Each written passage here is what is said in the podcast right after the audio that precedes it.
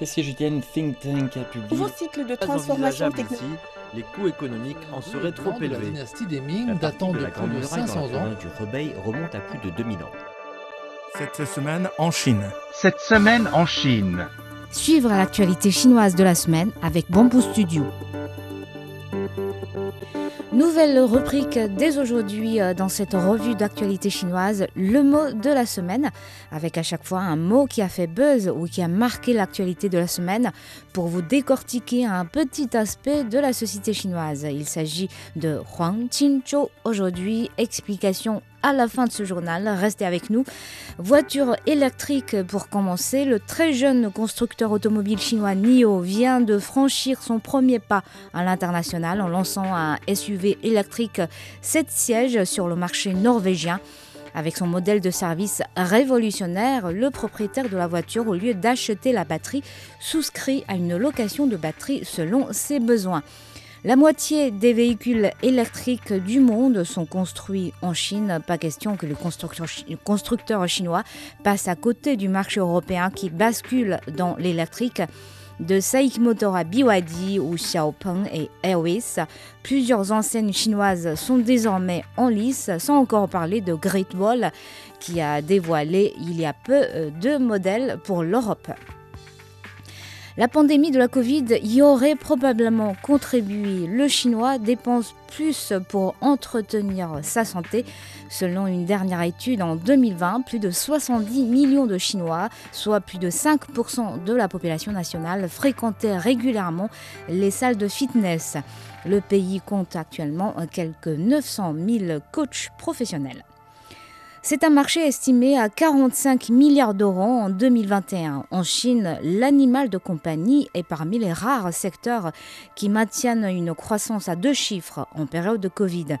Et la Big Tech chinoise découvre ce nouveau pôle de croissance durant les six derniers mois. Les grandes enseignes ont toutes intensifié leurs investissements dans le secteur. JD.com lance un service de consultation en ligne pour animal de compagnie. Ant Group sort un produit assurance tout risque à une valeur dépassant 60 000 euros. Les plateformes de livraison à domicile se disputent les contrats de partenariat avec les meilleurs vétérinaires et vendeurs de produits pour animal, tout pour séduire les propriétaires de toutous et matous. Le gouvernement chinois poursuit sa campagne antitrust. Cette semaine, euh, c'est tombé sur euh, Meituan, l'opérateur de la livraison à domicile, qui est lourdement sanctionné. euh, 460 millions d'euros, soit 3% de son chiffre d'affaires en 2020, pour avoir pratiqué depuis 2018 des politiques anticoncurrentielles. Et toujours dans le cadre de cette lutte antitrust, euh, le géant de streaming iQIYI décide euh, de mettre fin à son œuvre de accès précoce au contenu sur demande, c'est-à-dire la possibilité pour les abonnés de voir des épisodes d'une série en avant-première contre paiement de frais supplémentaires. Une pratique polémique euh, qui fait débat. Pour beaucoup, il s'agit d'une violation du contrat avec les utilisateurs de la plateforme. La Chine a contribué à 10% des nouvelles variétés de plantes identifiées au monde ces dix dernières années. C'est selon un livre blanc publié par le Bureau de l'information du Conseil des affaires d'État. Sur cette période, le pays a identifié environ 200 nouvelles variétés de plantes par an. Euh, la, la Chine a également établi environ 10 000 zones protégées de divers types, représentant environ 18% de son territoire. Les premiers trois taïkonautes euh, étant de retour sur Terre au terme de leur mission dans la station spatiale chinoise, le pays se prépare maintenant à faire partir euh, la deuxième mission. Trois autres taïkonautes devront s'envoler dans l'espace à bord du vaisseau spatial Shenzhou 13 à une date qui n'est pas encore dévoilée, mais tout est fin prêt dans le centre de lancement situé dans le nord-ouest du pays. 4 milliards de yuan, soit 617 millions de dollars pour le box-office chinois pendant les vacances de la fête nationale. Le grand gagnant est le film épique La bataille du lac Changjing avec une recette approchant les 2,3 milliards de yuan. Il n'a pas fait très beau pendant ces petites vacances de la fête nationale. Des pluies torrentielles ont frappé la province du Shanxi nord de la Chine, faisant 5 morts, des maisons et des routes endommagées, des populations évacuées et dans la province voisine du Shanxi, 50 000 personnes ont été relogées également à cause euh, de violentes pluies.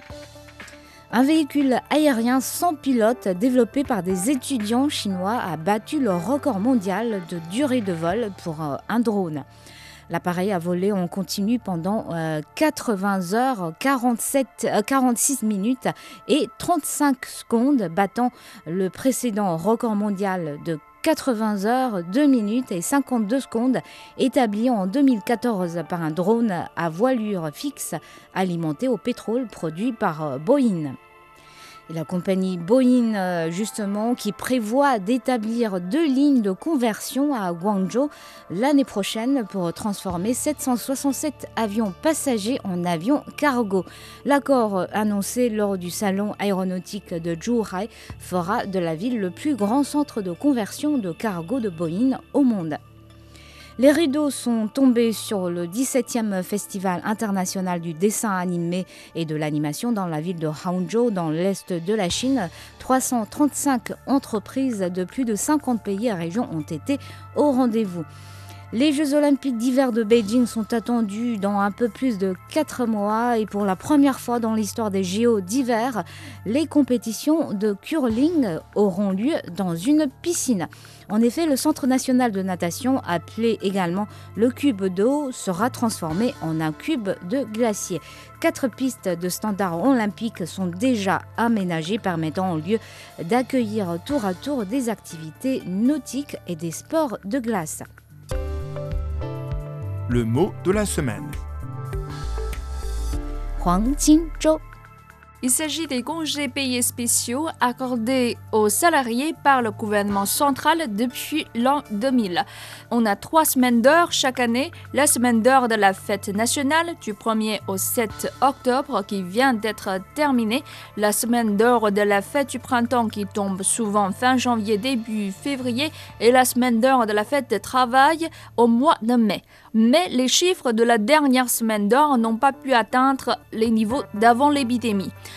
Selon les données du ministère chinois de la Culture et du Tourisme, les attractions touristiques nationales avaient reçu 515 millions de voyageurs. C'est quand même impressionnant comme chiffre, mais le nombre total de voyages de cette année représente seulement 70% du nombre enregistré au cours de la même période en 2019 avant que la pandémie ne frappe.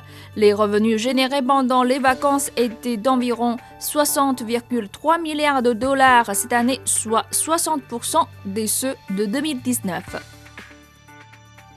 Merci d'avoir écouté Bamboo Studio.